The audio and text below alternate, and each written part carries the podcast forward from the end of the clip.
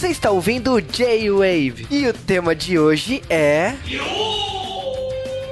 Filmes, cinema, quadrinhos, Disney. Aqui é o Nerd Mastery.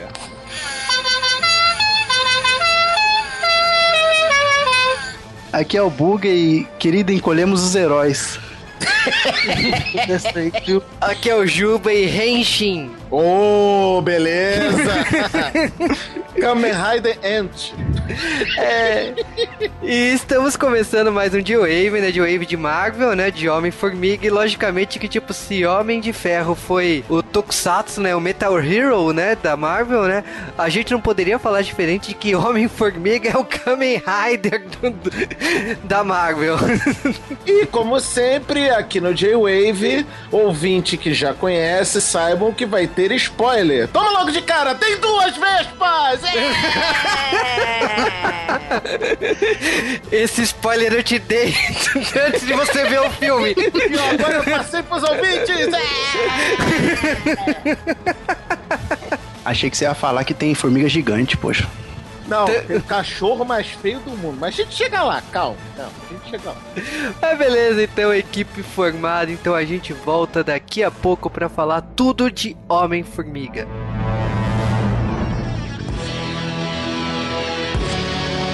Mas antes da gente falar sobre o filme do Homem-Formiga, nós temos que falar de curiosidades do Homem-Formiga, né, seu Jubacum? Olha eu tomando o lugar do Cal de novo.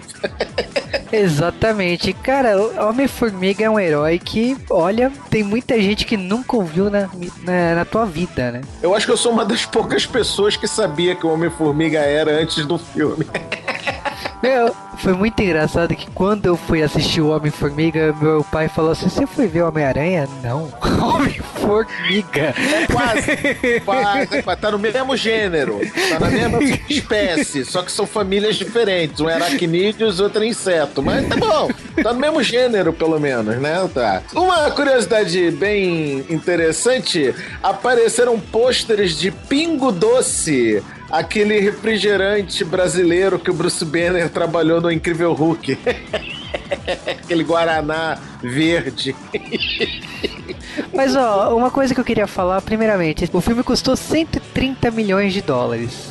Custou bem, né? Não foi um filme barato. O Michael Douglas, uma coisa que é muito engraçada dele, é que uma das razões para ele ter aceitado o papel do Hank Pym é porque ele queria que os filhos desse virem, que os filhos dele vissem ele num filme da Marvel. Agora, uma coisa que eu queria falar sobre nomes, né? Tipo, Michael Douglas foi a primeira vez que ele fez um filme desse naipe e, tipo, lógico que foi um susto total, porque, porra, Michael Douglas, né? E aí, mas você viu os nomes que concorriam pro papel? Não, cadê? Então fala, de, fala aí.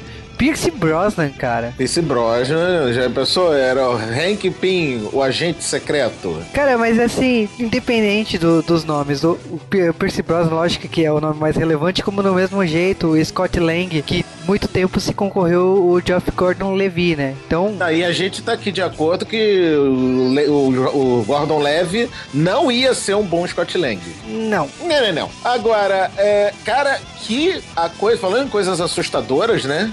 Que coisa assustadora é a maquiagem digital do Michael Douglas novinho no, no, em 89, hein? Opa, tá de parabéns. A indústria finalmente tá conseguindo fazer cara de gente que não parece boneco de cera.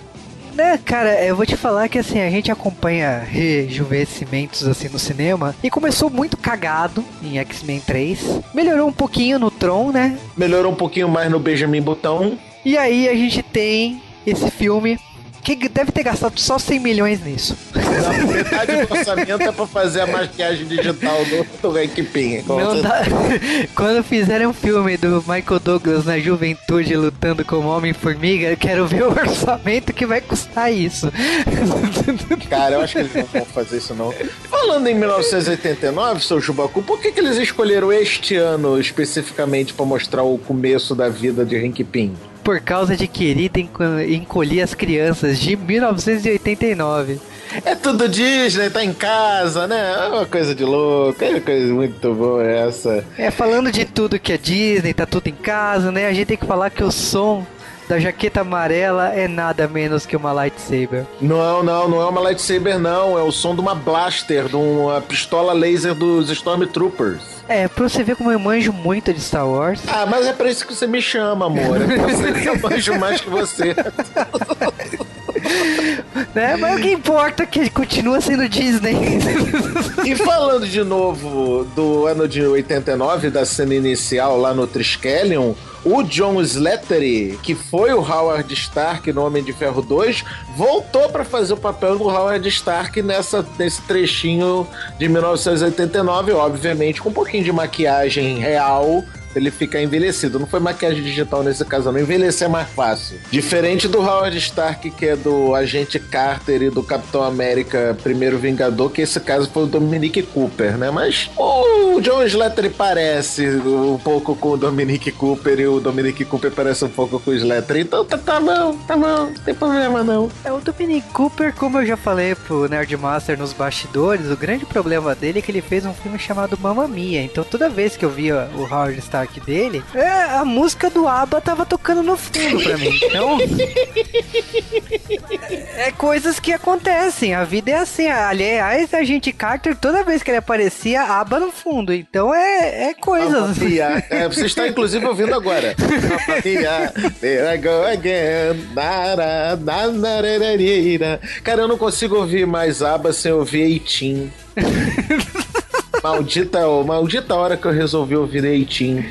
Aliás, tá. sabia que o Michael Douglas ele ficou tão maravilhado? Porque uma coisa que a gente tem que falar é que o Michael Douglas ele é um ator hiper famoso, consolidado assim da história do cinema, por mais que uma, gera, é, uma geração jovem que não conhece, né? Desconhece quem é o Michael Douglas. Né? A gente fala de Michael Douglas hoje, o pessoal mais jovem não sabe quem é, o que é um, uma vergonha para vocês. Mas o Michael Douglas ele, ele tem uma questão assim, ele faz muito filme autoral, ele tá nos bastidores hoje, igual o Clint Eastwood, que tipo, você tá no aprendendo, né, a assistir filmes magníficos por causa da direção dele. E a gente tem isso hoje com o Michael Douglas, assim, ele ficou maravilhado com a questão de ter rejuvenescido ele. Ele, ele mesmo falou que ele ficou impressionado que, tipo assim, o CG funcionou para ele que ele ficou igual o Tudo por uma Esmeralda de 1984. E é essa a sugestão que eu ia fazer para os ouvintes. Assistam Tudo por uma Esmeralda e a Joia do Nilo para vocês verem como é que era Michael Douglas na época que ele ainda fazia suas próprias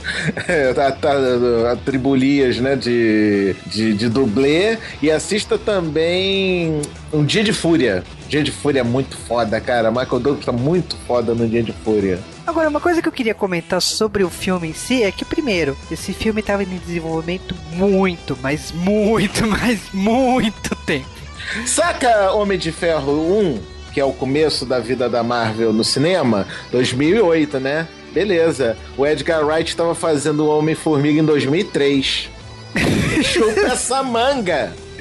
É porque o filme ele entrava em desenvolvimento, cancelava, entrava em desenvolvimento, cancelava. E aí, o que a gente sabia era o seguinte: o Edgar Wright ele queria de qualquer maneira fazer esse filme acontecer. Esse filme, inclusive, tem muita similaridade com o Homem de Ferro 1. E é, o que aconteceu foi o seguinte: chegou uma hora que, tipo assim, o filme já tava pronto, seria na primeira fase, depois empurraram pra segunda fase, quase foi parar na terceira fase da Marvel. Mas aí a Marvel falou: não, chega, a gente precisa desse herói. A gente, tipo assim, a gente enrolou o máximo que pôde, mas agora tem que sair. É, a gente já deu o Ultra pro Stark por causa disso, então chega.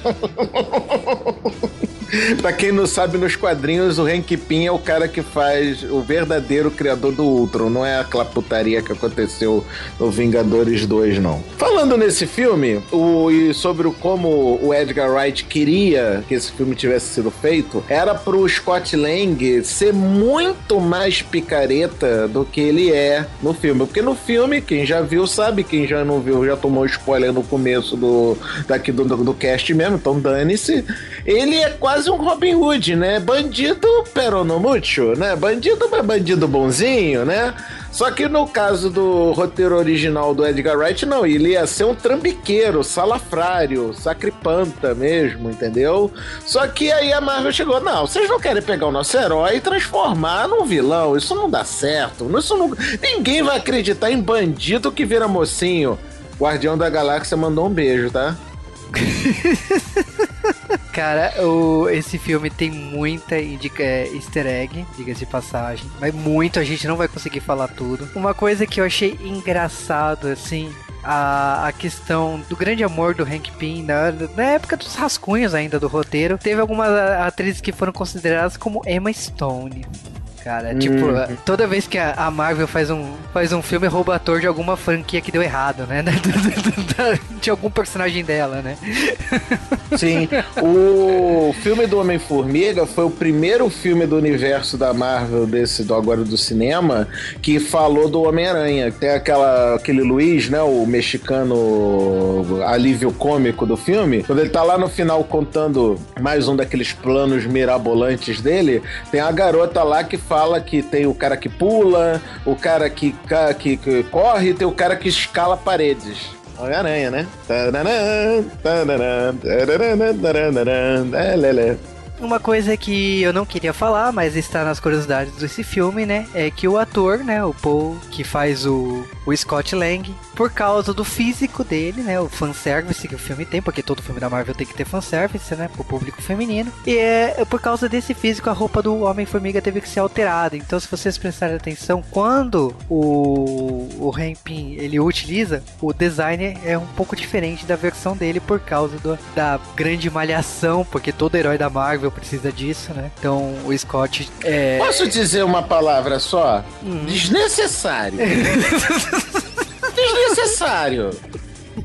Fazer a Evangeline Lilly ficar assim com uma roupinha mais à vontade, ninguém quis, né? Desnecessário. Obrigado. É. Agora, uma coisa que a gente tem que falar que é ok, deu errado ali, né? O, o Edgar Wright por causa de direção. Ele não aguentou pressão e a gente sabe exatamente como a Marvel trabalha. É, é uma coisa que, tipo, me irrita muito quando um diretor abandona um filme, porque você tem que saber as regras do jogo. É perdoável na época do Thor, na época do, do Hulk, né? É perdoável um diretor não entender como que funciona a Marvel, mas na altura do campeonato, cara, você tem que seguir as regras dele. Se deu certo até agora, desculpa se você gosta de colocar seu, sua ideia autoral no filme. Mas um blockbuster é impossível, cara. Você tem que seguir as regras deles, que tem que encaixar personagem aqui, tem que encaixar colar, tem que fazer a alteração o tempo todo, como é a fala do Homem-Aranha no final, para fazer sentido, para encaixar tudo pelo universo muito maior que está sendo desenvolvido nos bastidores da Marvel. Então, o, a questão do Edgar Wright não ter, né, não ter entendido as regras do jogo e ter saído é uma pena. Mas, cara, é as regras do jogo. A Marvel faz isso desde o primeiro filme. Então, se você não entendeu, sinto muito. Foi o que o próprio Michael Douglas falou. Ele falou, no, ele deu uma entrevista e falou assim: olha, sinto muito pela saída dele, mas o resultado final não mudou nada. Falando no Michael Douglas, ele tá tão é, entremeado na, nos bastidores desse filme que sabe quem foi que ele sugeriu para ser a futura Janet Van Dyne, que provavelmente vai ter filme em que vão mostrar o passado do, do Homem-Formiga original. Sabe quem ele sugeriu para ser a Janet Van Dyne? Catherine Zeta-Jones. A própria esposa. Não, eu tô todo apoio. Não, eu tô todo apoio. Pode trazer a Catherine Zeta-Jones, meu filho. Ô, oh, oh, mas nem um pouquinho de problema. Cara, mas eu, eu te falo assim, o Homem-Formiga, a gente tem que falar um pouco do personagem em si, né? Eu acho que é importante falar. E a gente tem que falar que, primeiramente, primeiramente, o personagem foi criado em 1962. Uhum. E que existe três homens-formigas, né? Sim é o Henry Pym, né, que é o original, o Scott Lang que substituiu ele depois que ele, vamos dizer, se aposentou do heroísmo, e o Eric O'Grady, que é o Homem-Formiga entre aspas atual, mas que o pessoal não tá gostando não porque ele tá aquele estilo picareta que eu falei que o que ele queria que o Scott Lang fosse. Então, ele o O'Grady, ele é um quase um vilão quando usa ele, tanto que ele já teve até nos Thunderbolts do, e o Thunderbolts, pra quem não sabe, é uma equipe de heróis que é formada por vilões. Vilões regenerados que são heróis agora. É, é. Cara, por causa desses três, logicamente que todo mundo conhece mais o Hank Pym, exatamente pela questão de ter batido na mulher, né? Então todo mundo fala disso. todo mundo sabe porque ele embolachou a mulher. E também a cena do orgasmo, né? Que foi na época dos Vingadores, lá no comecinho dos anos 2000, né? Que ele ficou pequeno, entrou... Enfim, eu não quero entrar em detalhes, mas... Não, não quero entrar em detalhes, mas ele entrou em cada detalhe dela. oh, mas a melhor coisa não é nem a cena do orgasmo, é depois ele chegar, botar um close na cara dele e dizer, agora é sua vez. agora a pergunta que eu faço, se ela encolher, ela vai entrar em que buraco dele? Eu não sei se ele não sabe, mas não é assim que funciona a anatomia masculina. É, bom, é, enfim, esse quadrinho ficou hiper famoso e eu acho que com a Disney hoje sendo dona da Marvel, isso não iria acontecer. não, não. Cara, são três momentos que eu posso chamar de clássicos do Homem-Formiga. É a cena dele embolachar a Janet, que foi literalmente a primeira vez que apareceu no quadrinho da Marvel uma desavença de casal, né? Um, literalmente o cara sentar a mão na, na cara da mulher. Nos quadrinhos Ultimate, que também aconteceu essa mesma história do Hank Pym sentar bolacha na Janet, só que o Capitão América tava se engraçando pro lado da Vespa, então o Capitão América foi até um bar onde tava o Hank Pym enchendo a cara, sentou-lhe o braço no Hank Pym, mas comeu o Hank Pym na porrada e a porrada foi tão estancada, mas tão estancada que o Capitão América chegou. Não, sabe de uma coisa? Cresce. Cresce porque tá muito fácil bater em você. Eu quero bater em você gigante. Cresce. E ele cresceu. E ele apanhou. E a terceira cena clássica do Hank Pym é essa que a gente falou do orgasmo. Então, é, é, fazer o quê? Uma coisa que o pessoal deve ter falado assim, olha, tem duas vespas, ó, toma spoiler na cara mesmo, tem duas vespas mesmo. A gente já falou isso no começo, pô, pff, spoiler pra você. O vídeo do Wave não sabe que tem spoiler? Oh, o, o que eu queria falar é exatamente, tipo assim, quem é a Vespa? Porque tem gente, ah, é a Vespa, mas quem é a Vespa?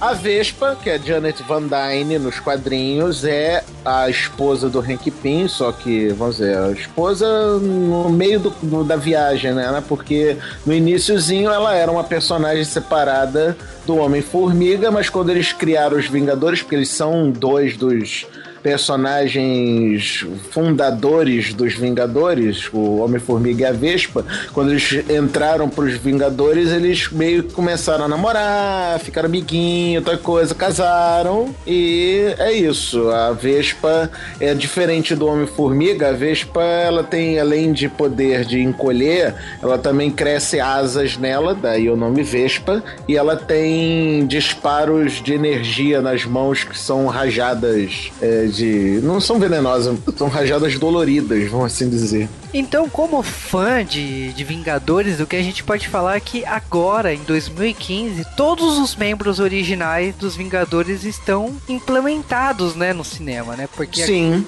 Homem de Ferro, Thor, Hulk, o Homem-Formiga e a Vespa. Sim.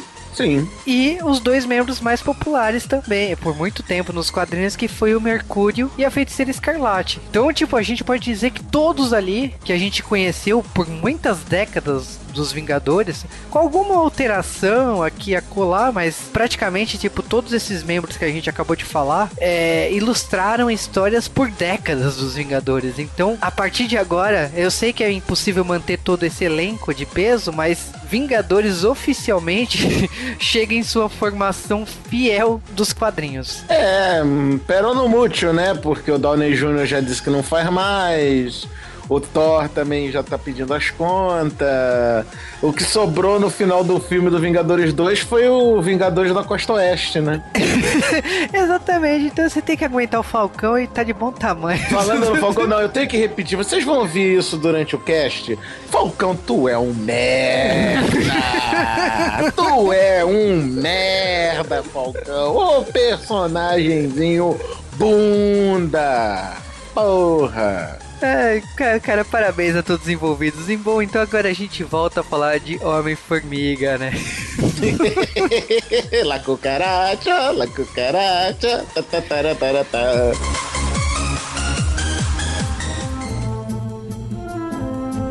E no dia 16 de julho, no Brasil, e no dia 17, lá nos Estados Unidos, né? Brasil sempre na frente Uhul! Homem-Formiga estreou aqui nos cinemas brasileiros, né? Cara, eu confesso que eu pensei que eu não estava vendo o Homem-Formiga. Quando eu vi o Michael Douglas pass passando, eu olhei pra eu falei, meu Deus, algum filme dos anos 80 tá passando.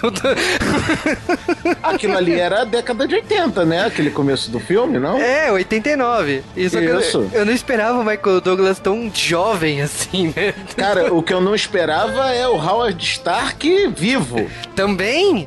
Na hora que eu vi o Howard Stark vivo, eu falei, ué? Tipo, o pessoal não tinha falado que ele tinha sido assassinado ali. Depois o Capitão América falaram que a Hydra matou Stark, né? Então o que que aconteceu? É, mas pode ser que ele tenha sido assassinado dois meses depois dessa cena, né? Exatamente, né? Então, tipo, é tudo é possível. É, né? É, a verdade é que, tipo assim, eu acho que a Marvel tá dando uns retcons sem vergonha, né? Porque, tipo assim. A Shield, que a Shield nem era falado que era a Shield no primeiro Homem de Ferro, se falava todo o nome que era a Shield, né? Ah, porque a galera que sabe, queria que, a, que queria que os nerdão ficassem. Ué, mas não é a Shield? Não é a Shield, não é a Superintendência Humana para Investigação, Dissuasão do Diabo que eu carregue? Não, todo mundo sabe disso. É a Shield, chama de Shield, porra! Exatamente, tipo assim, pelo que eu entendi no começo do filme, o, o que a gente tem é o traje do Homem-Formiga já totalmente em funcionamento e ele tá sendo negociado ali na Shield. Não. O que tinha aqui naquele começo do filme era a, a, utilização da fórmula das partículas PIN. Sim, exatamente, porque a, a SHIELD ela tá, é, tá, tá, ali reunida, inclusive Howard faz parte dela, né? A gente já sabe disso por causa... De Agente Carter. Exatamente. E o que a gente sabe exatamente que, tipo assim, tá sendo negociado ali não exatamente o traje, né? Tá sendo negociada a grande invenção dele. Só que, tipo, acaba que ele se demite da Shield, ele cai fora. Só que o Howard Stark ele fica com coisas aí, né? Ele, ele acaba ficando com um dos objetos do, do Hank e isso vai ser questionado lá na frente. Vai. Agora, Beth, que tal aquela maneira simpática de você terminar uma discussão, né? Tu, não se trata, não se fala mal da mulher de um cara Principalmente pouco tempo depois do cara ter perdido a mulher, você não concorda? Oh, claro que concordo. Mas eu, acho, eu digo mais, sabe? É, essa é uma verdadeira. Um verdadeiro término de discussão, né? Com um, um baita soco na cara. Mas sabe, não, uma... não foi nem o soco na cara, foi o cara pegar a cabeça do sujeito e enfiar na mesa. ah, sim, sim. Mas sabe, a gente tava discutindo aqui sobre o que pode ter acontecido nesse meio termo, se a Marvel tá fazendo um retcon, mas assim, duas coisas me incomodaram demais nesse começo. Um foi o Howard Stark já estar de cabelo branco, porque se, se a gente se lembrar, no segundo Homem de Ferro, o Tony ele acha algumas fitas lá, alguns filmes do pai, que ele está mais novo. Então, assim, em que parte aquilo se passou? Pré essa fundação da Shield, eu acho que tá muito muito em cima da hora, sabe? Eu acho que tá muito tardia. E outra coisa que me incomodou foi a construção do, do Triskelion. Na década de 80, finalzinho de 80, já tem uma tecnologia muito avançada, assim, para criar aquele prédio super da hora, tudo tecnológico. Eu achei isso um pouco Cara, assim. Cara, o prédio tá lá não significa que ele tá todo tecnológico. Ele pode estar só a a estrutura do prédio sem as tecnologias fodonas dentro ainda, né? Eu acho que o problema não foi nem a tecnologia em si, o problema foi que, tipo assim, no Homem de Ferro 2 a gente já tinha visto o Howard meio que, assim, numa nostalgia, né, do Tony Stark, então, tipo, 89 ele já, já tava bem grandinho, né, o Tony Stark, né, então eu acho que assim. Tá confuso. Tá confuso porque aqueles rolos que aparecem no Homem de Ferro 2 é, parece anos 70, anos 80 ali, talvez mais antigo que isso, né? Dá uma sensação meio Disney, né? Então... Final de 70, é. Final de é. 70. Não, não, chutava mais do que final de 70 pra ali, não. Então a gente vê que o Howard tá vivo de muitos anos, de, duas décadas depois disso. Será que a Shield escondeu isso do próprio Tony, sabe? Não, sabe o que, que eu acho? Aquilo ali, deixa eu gravar isso aqui por caso de eu morrer, mas aí ficou, a gravação ficou, ficou. O que ficou escondido do Tony foi a gravação, não o fato do pai dele ter morrido. É, eu confesso que assim, a gente vai precisar de mais filmes. Alguma coisa que tocar nos anos 80 pra frente vai ser difícil agora, né? Porque não tem nenhum filme que a gente. Talvez Doutor Estranho, né? A gente não sabe. Se tocar nessa parte dos anos 80 pra frente, a gente, quem sabe, responde algumas perguntas. Mas é uma cena tão rápida, porque você já vê isso e vai pá! 2015. Eu falei, pô Já? Ah, só precisava estabelecer que o Hank Pym existe, que ele é temperamental e que é um cientista foda pra caralho. Sim, e aí a gente já vai direto pra prisão, né? A gente vê a prisão de San Quentin, né? Que. San Quentin, isso. É, a gente vê um estranho código de conduta, né? Um estranho código de entre amigos da prisão, né? Porque ele... Não, vamos falar a verdade. é a festa de despedida mais hardcore da história da humanidade. Cara, você vê uma porradaria, você vê uma porradaria. Você fala, mas que porra é essa? Tipo, que todo mundo odeia ele, o que que tá acontecendo? É uma rodinha de punk rock, né, Beth? Sim, é, exatamente. Eu achei que tava tendo um, um princípio de, de rebelião ali, não sei. O pessoal tava meio revoltado revoltado e todo mundo começou a se bater. Aí começa a entender, você fala, é, vou sentir sua falta. Aí você dá uma, você dá um abraço e fala, mas peraí, o que tá acontecendo aqui? Aí fala, não, é a festa de despedida, hoje ele tá indo embora, não sei o quê. A festa de despedida é tenta derrubar o negão foda, o negão da foca. É, aquela coisa, né? Vamos ver quem tem um soco mais forte, né? Não, pior é no comecinho dessa cena, ele fala assim, tá, manda. Hum. Ele faz aquela cara de durão assim, não senti nada, não senti nada. Eu não senti, vez. não doeu, não doeu. Ele só tá com os dentes soltos. Não doeu, não doeu. Agora, fugindo um pouco da prisão, a gente vai pro PIN. Não, não fugiu não, ele saiu pro bom comportamento. Eu sei. Eu... Você queria só piada pra ser nossa, né? Mas o que que acontece? A gente vê o PIN nos dias atuais, lógico que ele está velho. E ele tá indo visitar a sua antiga empresa, né? A PIN Technologies, que realmente é um, uma grande empresa, né? Que tá o seu sucessor, né? O Darren Cross. Não, eu quero dar uma, uma, um destaque pra cena no início, quando ele chega no carro, né? Doutor Pin, é, tô vivo. Parece que não, né? Eu tô vivo. Aí chegou outro segurança. Identidade, por favor. Serve aquele retrato, tá ali na parede que sou eu? Ah, tá, senhor. Desculpa, o chefe. Porra, foi mal, chefe. Entra aí. É, e você percebe um pouco como que, tipo assim, aquela situação de fui eu que criei isso, fui eu que criei esse império, mas, tipo, eu já estou fora, sabe? Tipo, ninguém. Não, é aquela situação do eu sou o dono daqui, porra!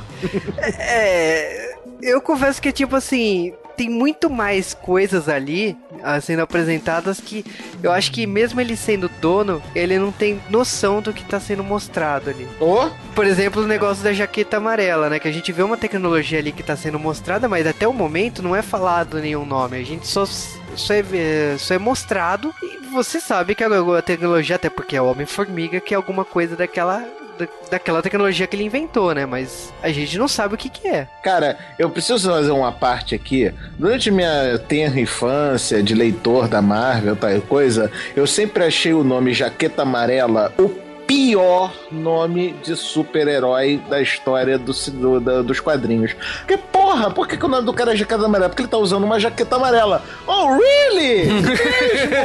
Jura? Aí só depois eu descobri que Yellow Jacket é um, um tipo de vespa predatória americana.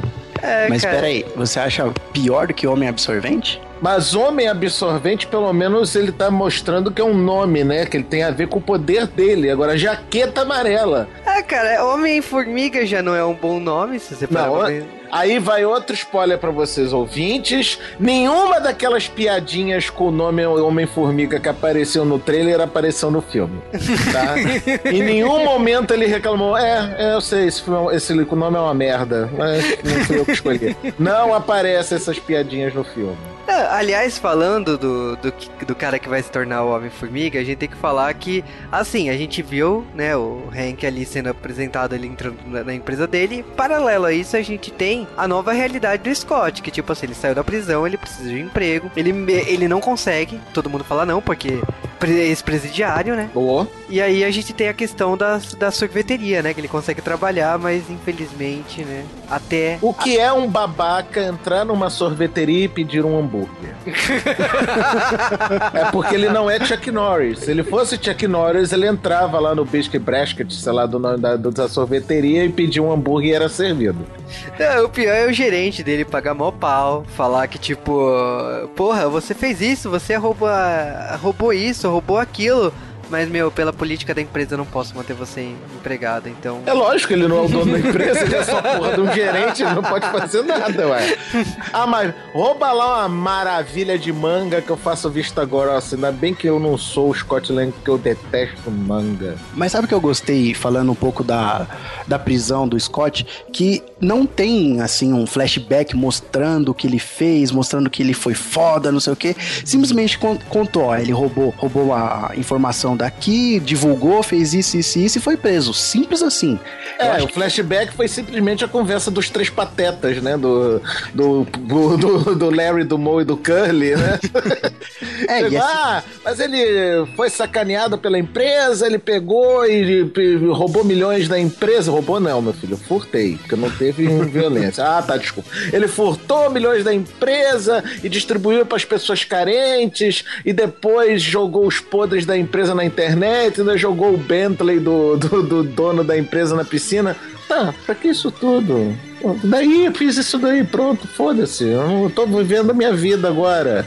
Ah, mas é que a gente vai ter um trabalhinho da melhor qualidade para você. Não, não quero. Não quero, eu vou arrumar um emprego decente. Eu não quero esse tipo de coisa na minha vida. Eu acho que isso foi intencional, porque assim, pega mal, né, pô? Um super-herói ser um bandido, né? Ah, é. Oh, pega muito mal um super-herói bandido, como também pega mal um super-herói assassino, como pega mal um super-herói vadia, espiã. Realmente pega muito mal esses super-heróis.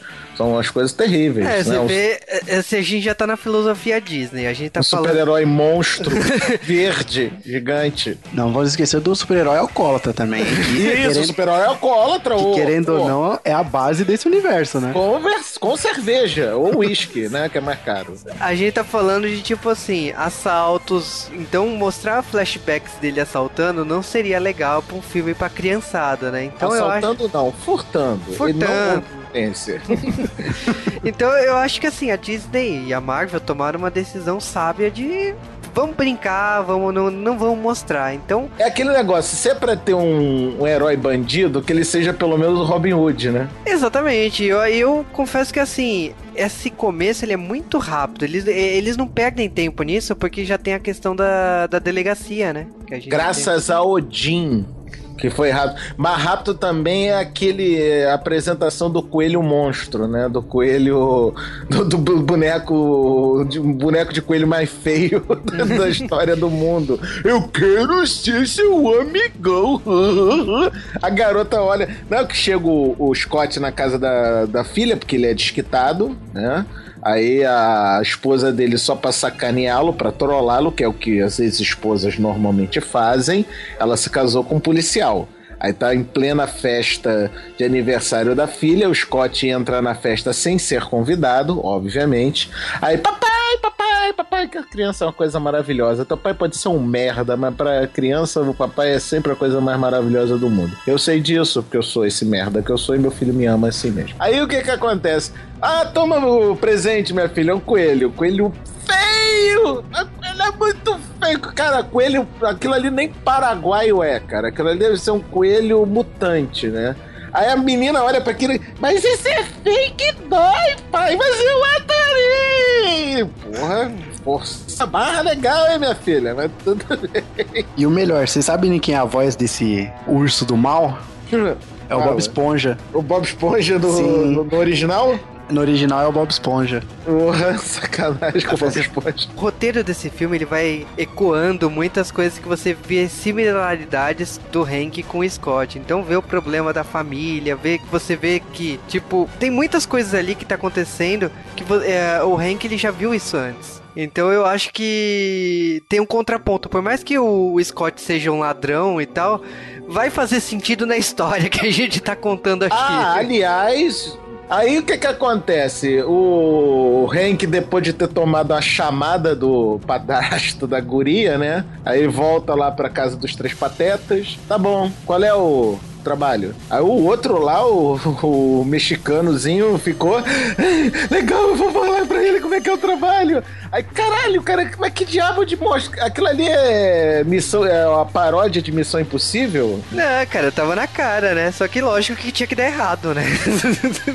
mas vamos lá, vamos falar da parte boa, vamos falar de. não vou falar o produto, mas vamos lá. vamos falar de Top Term! Aê! Quase isso. Mas é, o que, o que eu quero falar é o seguinte. É, a gente tem que falar do encontro do Pin e do Lang, né? Que o cara catou literalmente na cozinha do Hank Pin material pra ele fazer o troço no cofre, cara. Que aquilo ali foi. MacGyver se sentiria orgulhoso. ah, aquilo ali foi para mostrar também que, assim, ele, por mais que ele esteja utilizando as suas habilidades, entre aspas, pro mal, ele é uma pessoa inteligente. Porque como é que você ia pensar, ah, aquele cofre é da década de 60, que o material não era próprio para, para o, o tempo gelado, vamos colocar nitrogênio líquido, vamos esfriar ali que ele vai explodir. Então acho Não, que foi. O mesmo aço do Titanic, ele perde para quê? Pra gelo! Sim. É, ele é Pokémon do tipo fogo, ele perde pra gelo! Cara, isso foi extremamente inteligente. Não, Aí foi... o Scott destruiu a porta do cofre, depois entrou no outro cofre que tinha uma outra porta com outro cofre. É o sistema de segurança mais maluco da, da de uma casa de velha. É bem sistema de segurança de casa de velho mesmo, né? Aí ele entra no cofre depois de ter feito a operação Titanic. Tinha lá só roupa de motoqueiro. O cara queria fazer cosplay de Kamen Rider, sei lá. É cosplay, porque Kamen Rider usa o cinto, né? Mas. ele tem, ele tem o cinto, ele tem o cinto com, com o negócio lá, com o nivelador lá no cinto. Ele tem, ele tem cinto sim. Porque a partir daí ele pega a roupa, leva para casa, aí ele fica olhando no banheiro, olha, testou a roupa, o Hank Pym tava falando com ele. Aí vem a melhor cena que eu acho que era coisa do, do diretor antigo, que eu não lembro o nome. Edgar, Edgar Wright. Isso. Eu acho que essa cena era dele, porque aquilo ali tem muito cara de, de Scott Pilgrim, sabe? Você leva aquela roupa para casa, assim, você, você acha que é um cosplay ou você acha que é um traje de super-herói? Não, mais do que isso. Você rouba uma roupa, o que, que você faz? Ah, vou vestir ela, lógico que não. Por que não? não. Já ganhei ela, né? Agora é minha. Mas olha, o que eu queria saber exatamente agora, você tem agora você tem superpoderes, né? Porque você com aquela roupa, você eu achei muito engraçado as soluções daquela roupa como aquelas shurikens, né? Eu, eu, eu classifico como shurikens, né? De encolher e, e, esticar, né? Ah, não deixa de ser shuriken, né? Só é sem ponta pra. É sem ponta. É filme da Disney, não pode machucar, né, gente? Só bater. Mas a, a, forma que ela é lançada e tal, para mim é uma shuriken. Sim, só faltou colocar em cima da mão assim, fazer igual ninja. Mas o, vamos lá, ele levou a roupa para casa, ele ter te, te, aquela toda aquela conversa com os amigos dele e tal, mas eu sei que o que todo mundo quer falar aqui é a cena do banheiro, né, quando ele veste a roupa pela primeira vez, né? É, ele tá lá admirando a roupa, não sei o que eu faço com ela, não sei o que eu faço, aí decide vestir. Aí quando ele veste, ele vê que tem dois botões na mão, né? Ele aperta um, não dá nada. Quando ele aperta o botão da direita, ele começa vê que tudo começa a ficar em escala maior. Aí ele vê que ele tá pequenininho e quando ele começa a ouvir a voz do do Hank Pym. Hank Pym falando, ah, você gostou da minha roupa, não sei o que. Aí nisso, o amigo dele, né, o, o Luiz, se eu não me engano, ele entra e começa a encher a banheira, né? Aí nisso vem aquela mega onda e ele acaba indo pelo ralo. Eu acho que a melhor cena desse princípio de filme, ele indo pelo ralo, caindo no andar de baixo, que tá tendo uma rave, uma festa, não sei o que dá pra saber o que era aquilo. A balada de pobre. Pra ser sincero, aquilo ali é um bando de maconheiro ouvindo música. Não tem nada mais ali. É, cara, eu. É, esse, esses poderes do Homem-Formiga, eu confesso que assim, cada vez que ele diminuía, você via tudo daquele jeito, eu ficava mais maravilhado ainda pelos efeitos especiais, assim, do, do filme. Mas, ó, é, ele desce pelo cano, ele vai lá na balada, o que que acontece depois? Ele é literalmente chutado por uma janela cai em cima de um carro pequenininho, consegue dar uma amassada no carro, porque uma coisa que a gente não falou até agora, a roupa encolhe o cara, mas a, a densidade dele continua a mesma, quer dizer, ele tem o peso do corpo de um ser humano normal, só que do tamanho de uma formiguinha, então é como se você estivesse atirando do alto de um prédio uma bola de chumbo de 50 quilos. É, eu acho que trabalha o conceito de homem-formiga, né, porque a formiga tem a força de na proporção dela de 10, 10 do tamanho dela, né? Então, o falar que ela é um ser humano encolher do tamanho de uma formiga e continua com a força de um ser humano, se, dá na mesma, assim, né? A, pra querer explicar o poder do Homem-Formiga, né? Sim, é mais ou menos por aí. Mais ou menos por aí. Aí, o que eu achei engraçado, e tem que dar parabéns pro seu Paul Rudd, o Scott Lang da, desse filme, na hora que ele volta ao normal e o Hank Pym chega no ouvido dele e fala: Pode ficar com a roupa, depois a gente conversa. O cara abre a máscara e fala: Eu não quero não, eu não quero não, vamos de volta, vamos de volta, quero essa merda não. E ele, no, no momento seguinte, aquela cena de uh, corte super rápido, o cara tá devolvendo a roupa pra dentro do prédio do, do Hank Pym, tá saindo de volta. A polícia, polícia! Esteja preso! Você tá devolvendo a roupa, você tá preso por devolver a roupa! Porra, mas eu não roubei nada, eu tava até devolvendo a roupa que eu roubei. É, Coisa tipo... É, pode me levar. Típico de Disney, né? Fala, não, não, não, mas eu não roubei nada. A roupa que eu roubei eu devolvi. Parece isso me lembrou muito meu malvado favorito 2. Ah, nós sabemos que você roubou a lua. Eu nunca fiz isso. E mesmo se eu tivesse feito, eu devolvi. é.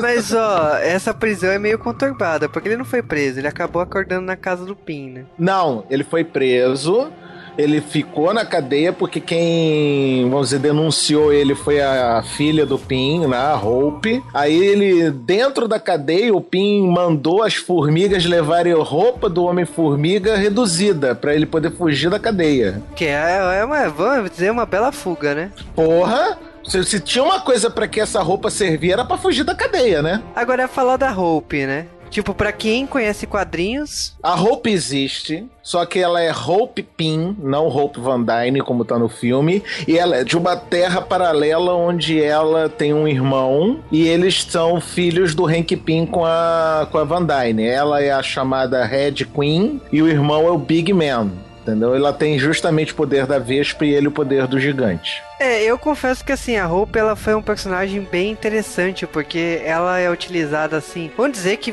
é, aqui explicando, eu não tava esperando um treinamento da parte do, do Hank, né? Não, e venhamos e convenhamos, Evangeline Lilly, meus parabéns, minha senhora. Tá de muito boa forma, senhora, viu? É, então a gente tem esse, todo esse treinamento que, olha, vamos, eu vou te ensinar a bater. Apanhar. te ensinar a bater. Ah, você vai me ensinar a bater? Bate aqui, tó! Ah, nem doeu, nem doeu. Eu já padei um negão maior que você, nem doeu.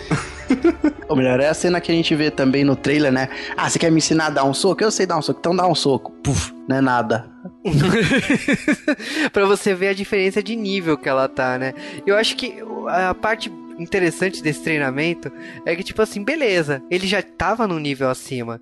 Ela a, trouxe ele para um nível ainda ma maior. E, tipo, isso vem muito de encontro com a roupa que ele tá utilizando e com os poderes que ele tem de, de diminuir, crescer na frente do cara, dar um chute, um soco e tal. Mas o que a gente menos esperava nesse treinamento todo é que a sua primeira missão fosse entrar na mansão dos Vingadores. Na mansão não, né? No prédio dos Vingadores. É que não era para ser o depósito dos Vingadores, era para ser a porra do depósito do Howard Stark.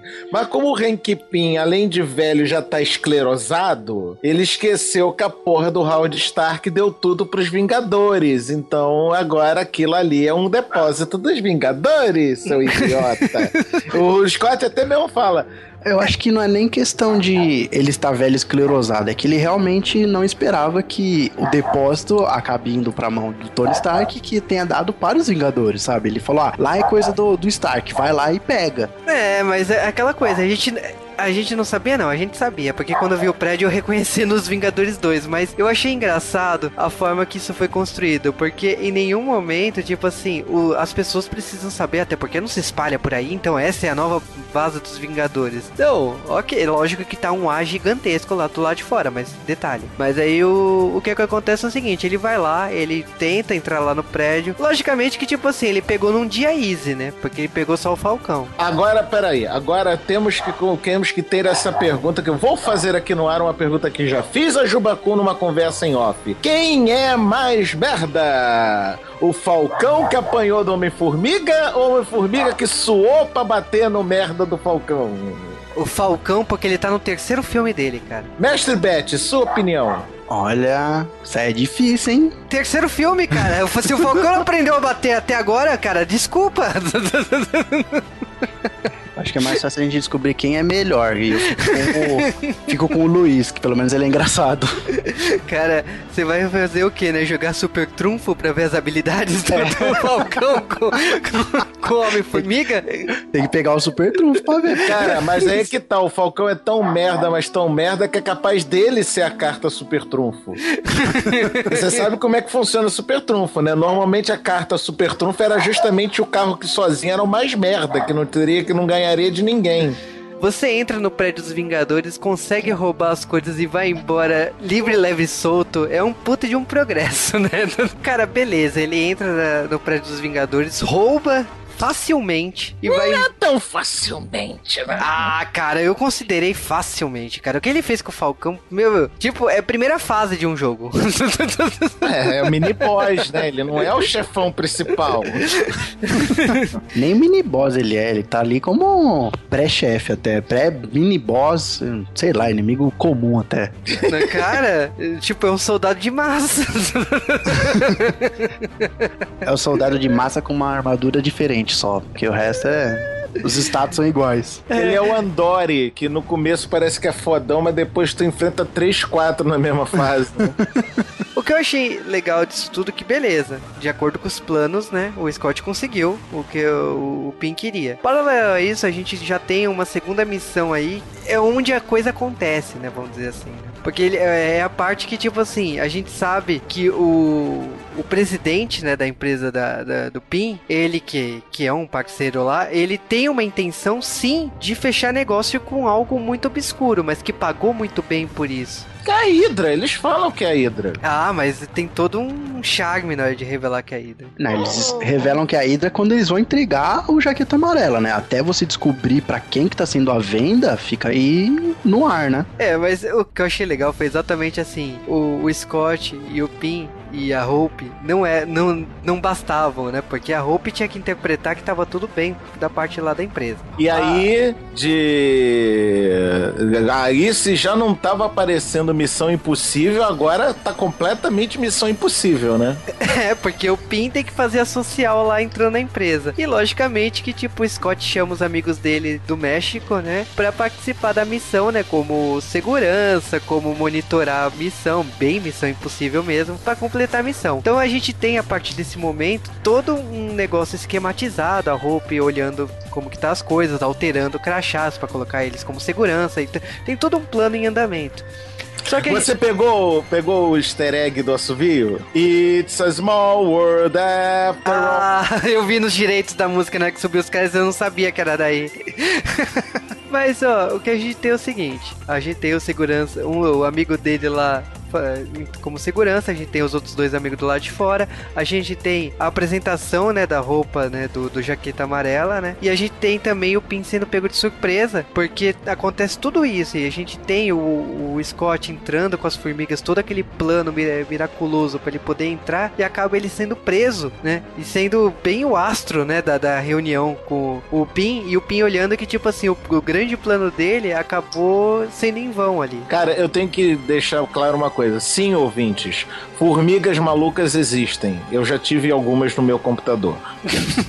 São realmente uma merda. Fazem mais ou menos aquilo que elas fazem. Não com geradores de campo de força, né? Mas são formigas realmente que atacam computadores e adoram ficar onde tem eletricidade. Ô, formiguinhas filhas da puta. É, e a gente tem agora também a questão de tipo assim, a Hydra que tá sempre presente, né? Porque a Hydra tá, tava no, no Capitão, voltou nos Vingadores e, tipo, voltou de novo, né?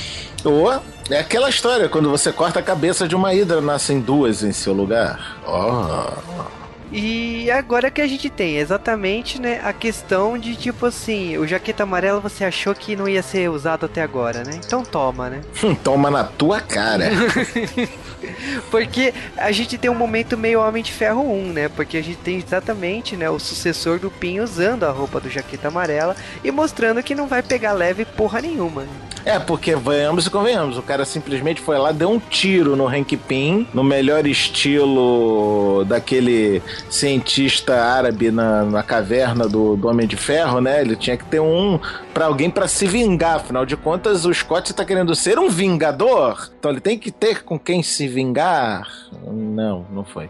Falando em Homem de Ferro, eu não consegui ver, mas eu vi pessoal comentando que nessa reunião da venda ali tinha um cara com uma tatuagem. Será que ele vai voltar? Será que retcon que a Marvel fez num, num curta, falando que o mandarim do filme não era o mandarim. Será que ele vai voltar, vai aparecer por aí? Hum, olha, acho que isso aí foi viajado na maionese da galera. O que a gente sabe do Homem de Ferro 1 que a volta aqui é justa, justamente a jornalista, que ela apareceu, inclusive, né, no filme, né? Rapidamente, uhum. né, mas é a jornalista do Homem de Ferro 1, né? Que dormiu Sim. com o Tony Stark no, no começo do filme, né? Sim. E, inclusive, eu acho que um dos comerciais de televisão mostra ela, se eu não me engano, do Homem-Formiga. Sim, uma das chamadas televisivas tá ela no. É tipo ela na, na frente do, dos laboratórios PIN na hora que pega pra capar. Exatamente. Aliás, falando na hora do pega pra capar, que chaveirinho, hein? Que chaveirinho do balacobaco aquele, né? Que a Hope tá lá tentando cuidar do pai, porque o pai tomou um tiro, coisa pouca, coisa simples, né? Uma coisa de corriqueira. Aí ele dá um chaveirinho na mão dela, a chaveirinho tem um tanquezinho, né? Que parece de brinquedo. Aí o Hank Pym chega pra ela e fala: Isso aí não é um chaveiro. Eu acho que é item obrigatório para todo mundo carregar um tanque assim como chaveiro. Porra, cara, o cara. Não, uma coisa a gente tem que falar: o Hank Pym é muito sacana, cara. o cara carregar porra de um tanque de guerra. E para começo de conversa, que é isso aí, é, desculpa, roteirista, mas isso foi um puta furo do caralho. Que é que se aquilo ali é um tanque de guerra miniaturizado, aquilo ali tá com o peso de um tanque de guerra. É, aquilo mas... não ia entrar no bolso de ninguém. Ele não ia poder puxar pela chavinha um tanque de 500 toneladas. Caralho! Mas, o cara... peso do tanque se mantém quando, quando é reduzido, cacete. Eu achei... Não, mas eu acho que não, porque fica meio implícito aí que só fica realmente a massa do que tá com a roupa, não o que realmente foi miniaturizado. Mas mesmo assim, cara, aquilo ali não ia ser um troço para se guardar no bolso. Sim, não ia sei. Ter, ia ter um certo peso realmente, mas assim, não, não demonstrou que é pesado. É o chaveiro de 50 quilos. o que eu achei mais legal disso tudo, que o grande plano era, na verdade, acabar, né, com a, a grande, o grande começo do, do Império do Pin, né? Porque tem todo o tanque, tem toda a fuga e tal, mas o prédio ele explode por inteiro e acaba sendo engolido, né? Pelo.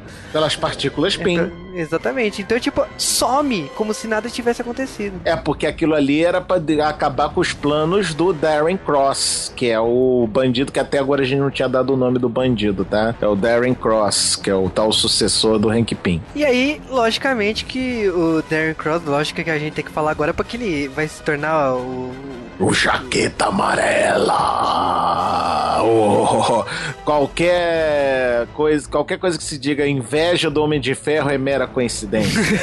Porque agora ele vai se vingar do Scott, não só do Pin. Então ele vai atrás da família do Pin, da, da, da filha, né, que tá lá. É, na... da Cassie. E vai tirar satisfação, vai querer é, se vingar. Só que nesse momento o, o Scott ele com a ajuda né do, do padrasto né da, da filha né que é um policial conseguem ir lá para casa e tem esse tem que rolar esse duelo final, né? Até porque tipo assim, é uma situação hilária, porque o padrasto ele não quer soltar o cara do carro e tipo a, a solução mais fácil foi o cara tipo se, se pendurar ali dentro do carro para conseguir colocar o capacete, encolher e entrar dentro da casa para poder salvar a própria filha. É, porque uma coisa tem que ser dita, sem o capacete o traje não funciona. Exato. E aí que a gente tem aquele duelo que a gente viu tantas vezes no trailer do trem. Thomas, o trem do inferno! É! Eu, odeio esse, esse desenho. Eu confesso que, tipo assim, eu vi essa cena, eu não tava esperando tantas e tantas coisas como foi apresentado depois. Tem gente que falou que estragou a surpresa pra mim, não. Porque eu não esperava o trem crescer, eu não esperava uma, uma das formigas crescer, eu não esperava a cena ser tão épica como ela foi. Então, Cara, uma coisa que eu tenho que falar a respeito dos efeitos, principalmente da história do, dos efeitos, é que toda hora que eles estão dando uma porradaria dos infernos no tamanho formiga, o diretor cisma de tirar do zoom e mostrar a cena no, no, no tamanho normal. Não, são duas porrinhas ali se batendo. eu adoro. É, como essa cena do trem, né? Que o cara, ah, meu Deus, o trem vai me atropelar! Eu, adoro isso, cara, eu adoro. merda! É, eu acho que realmente o, efe- o efeito só se mostrou, é, como posso dizer, é, aceitável, porque ele realmente mostra a diferença de escala, né? Ele mostra, igual você falou, o trem chegando aí vai e bate num, num, num preguinho assim do tamanho de um. e Uma cai. Uma formiga. Sim. O, o que eu acho legal, assim, a grande ideia aqui do final é exatamente que, tipo assim, a forma de você derrotar o Jaqueta Amarela. Exatamente da forma mais é, lógica pro Homem-Formiga, né? Que é encolher e entrar no equipamento do, do Jaqueta Ah, Amarela. mas uma coisa que precisamos falar é o seguinte: o traje do Jaqueta Amarela é de titânio, ok? E o Hank Pym, no meio do filme, falou que pra entrar em alguma coisa de titânio tem que se entrar em tamanho subatômico. A Vespa original, sim, ouvintes, tinha uma Vespa original, Janet Van Dyne, já ouviram falar? Gente boa, muito legal. É grande estilista, inclusive. Aí o que que ela acontece? Que quando eles tentaram deter um míssil russo, claro, tinha que ser russo, aí ela teve que ficar subatômica para poder entrar nos circuitos do míssil e acabar com o míssil, e ele perdeu ela no mundo subatômico. Então o Scott teve que fazer a mesma coisa, com a voz do Pin toda hora ecoando: não faz isso que vai dar merda, não faz isso que vai dar merda. Ah, foda-se, vamos lá, desliga o regulador. Vamos lá, subatômico, entra pra dentro do traje do, do, do jaqueta amarela e vão ferrar com tudo. Aí o cara, cara, a cena da destruição do jaqueta amarela foi sensacional, né? No melhor estilo mutagênico, né? O cara tá morrendo todo esculhambado, né? Pô, pelo amor de Deus. É, e tem a questão do micro-universo, né? Que ele vai encolhendo, vai encolhendo, vai encolhendo e, tipo assim, ele não sabe mais onde tá. Ele começa co- como... Tá no novo mundo, né? Porque ele tá esquecendo de quem ele é, né? Pelo encolhimento que tá acontecendo. E acontece E logo por um segundo eu queria ter visto o Vigia. E tem a questão do. da filha dele, né? Tá gritando, tá gritando, e tipo assim, ele ouviu o grito, por isso que ele retorna ao tamanho dele original, né? E aí a gente já tem aquela família perfeita, aquela coisa, tipo, bem 2015, né? Dois pais, uma mãe Não, e uma formiga. negócio, antes disso, antes disso, o Hank Pym chega. Legal, tu voltou. Me conta como é que tu fez isso, que eu quero pegar minha mulher de volta, porra. Ah, cara, foi uma viagem muito louca, tava muito ácido naquela hora, eu não lembro como é que faz. Ah, filho da puta. É, eu acho que assim, o, o filme acaba com a questão da. que ele fez as pazes com, com, com a família, né? Com a ex-esposa. a formiga ter virado o cachorro mais feio do mundo foi sensacional. Cara, eu ri muito com a garota dando migalha de comida pra formiga no, no, embaixo da mesa. Bom, um pouco antes de subir os créditos, a gente tem uma pequena referência ao Homem-Aranha, né? Que o mexicano acaba falando. Mas o que a galera quer saber mesmo é as duas cenas. E primeiro que, tipo assim, a cena do Hank olhando pra, pra Hope e falando que, tipo assim, z- tava desenvolvendo uma nova roupa da Vespa. E aí a gente surta como fã, né? Que é a segunda roupa que é exatamente fiel dos quadrinhos. Com aquelas asas e tudo mais. Mais ou menos, né? Mas tá, tá. Tá bom. Melhor do que do que se ela tivesse vestido com um vestidinho de cetim. E aí a gente tem a segunda cena. Aí tem o Capitão América com o Soldado Invernal e o Falcão, com eles conversando e tipo assim, eles precisam reportar pro Tony Stark, mas eles preferem não contar. Então, tipo, a gente já sabe que é alguma coisa ligada à Guerra Civil. É, eles Ou uma- seja, eles. Ah. Tá, eu conheço um cara. Quer dizer que eles vão chamar o Hank Pym pra essa brincadeira? Exatamente. Oh, olha que bonito. Eu conheço um cara, o cara que me deu uma surra.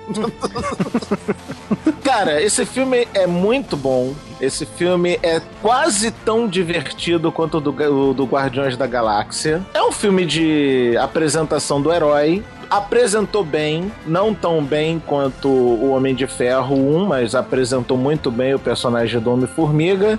E vamos lá, vai vir ele agora no, no Capitão América Guerra Civil. Vamos ver o que vai acontecer. Eu adorei. É, eu também gostei muito do filme, ao contrário do Nerdmaster, eu acho que foi mais divertido do que o Guardiões, porque eu, eu senti que as piadas foram mais naturais, sabe? Não foram tão forçadas.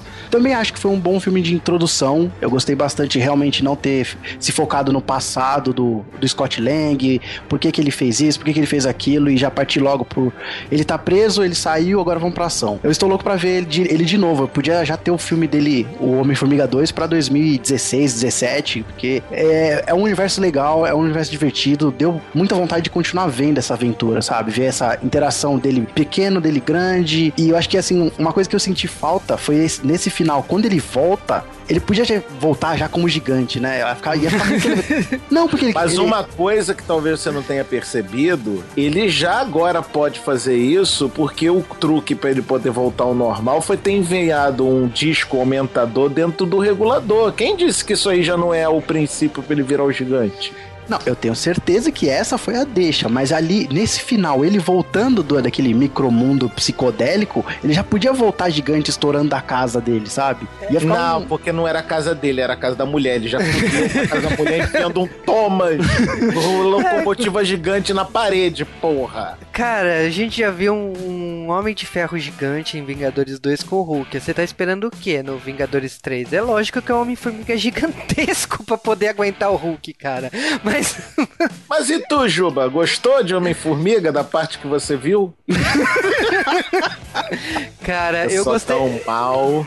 Eu gostei do filme, logicamente que, tipo assim, na hora de muitas explicações no começo, como eu não gostei de alguns personagens como os personagens mexicanos, eu não gostei muito dali, eu acho que foi por isso que eu capotei. Mas, brincadeiras à parte de tipo Titanic e tal, cara, eu, eu confesso que assim, eu sinto muito pelo Edgar Wright não ter saído no meio do projeto. Eu acho que esse Ah, não, mas tinha muito, cara, tinha muito do Edgar Wright. Aquelas cenas de Missão Impossível do cara contando o plano é a cara do Edgar Wright aquilo ali. É, e eu vou te falar assim, eu gostei tanto do personagem, eu tava esperando outra coisa pro personagem, assim, eu não tava esperando o ladrão, do jeito que foi trabalhado e tal, eu não tava esperando isso. E o ator se saiu muito bem, o ator que fez o Scott Lang. O próprio Michael Douglas, né, que é totalmente um caminho novo, né, ele trabalhar como ser super-herói, ele ser um super-herói, eu gostei muito do personagem criado para ele de velho ranzinza, sabe? E a Hope, o próprio Falcão, né, a, a dinâmica como ficou do, do Homem-Formiga com o Falcão, eu acho que tudo ali tá bem casado, tá muito bem construído e, assim, eu tô doido para ver mais. Então, é aquela sensação, chegue logo 2016 porque eu quero Capitão América Guerra Civil e eu quero ver como o Homem-Formiga vai se encaixar nessa nova realidade. Na verdade, eu tô esperando por 2019 porque eu quero ver a seriado da Mulher Hulk. Ah, eu também.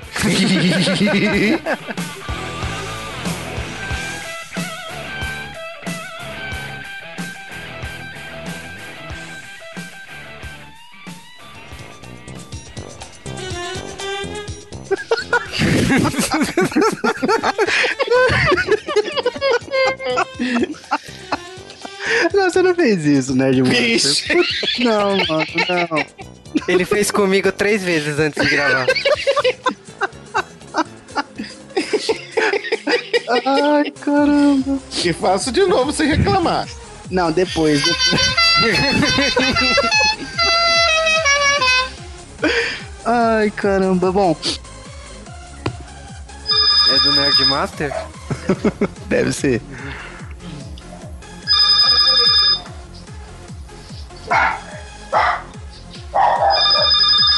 É sempre uma aventura.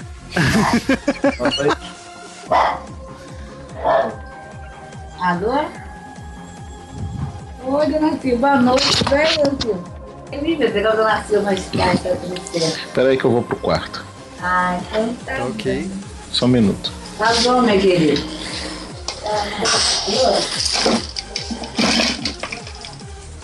Melhorou, né? Melhorou. Então bora. Acho que o filme pecou em não mostrar o Chris Pratt sem, Sem camisa. camisa também, sei. E achei que o filme também pecou em mostrar pouco o Chris Pratt, entendeu? Sem cam... Porque sem camisa e em qualquer sem calça também. Por favor, você gravou isso, né, Júlio? Não. Ah, eu gravei. Qualquer coisa eu te mando. Ai, não acredito. Caraca. Vamos, vamos elogiar o dinossauro, gente. Pode fazer pornô com o dinossauro que eu vou achar bom. Ah, eu achei o máximo. Veria Também 20 achei, vezes. nossa, achei o melhor filme já feito na história da humanidade. Desnecessauros, né? Que é aquele que canta Ah, esse já tem faz tempo, viu? Desnecessauros. Tem, tem Aliás- dinossauro a fu, né? e inclusive essa é uma piada que você pode fazer. Esse filme foi desne... Eu não acho. Acho Eu foi adorei isso. Necessauros. Eu achei super necessauros também. Eu não tô ouvindo essas piadas. Podia ter uma atração no parque que era o dinossauro a fu, né? Falando desse jeito. Dinossauro afu? Dinossauro a fu. Eu podia ficar falando assim. Tiranossauro Rex. Ficava assim, Chris Pratt, vira família. Mostra o pinto.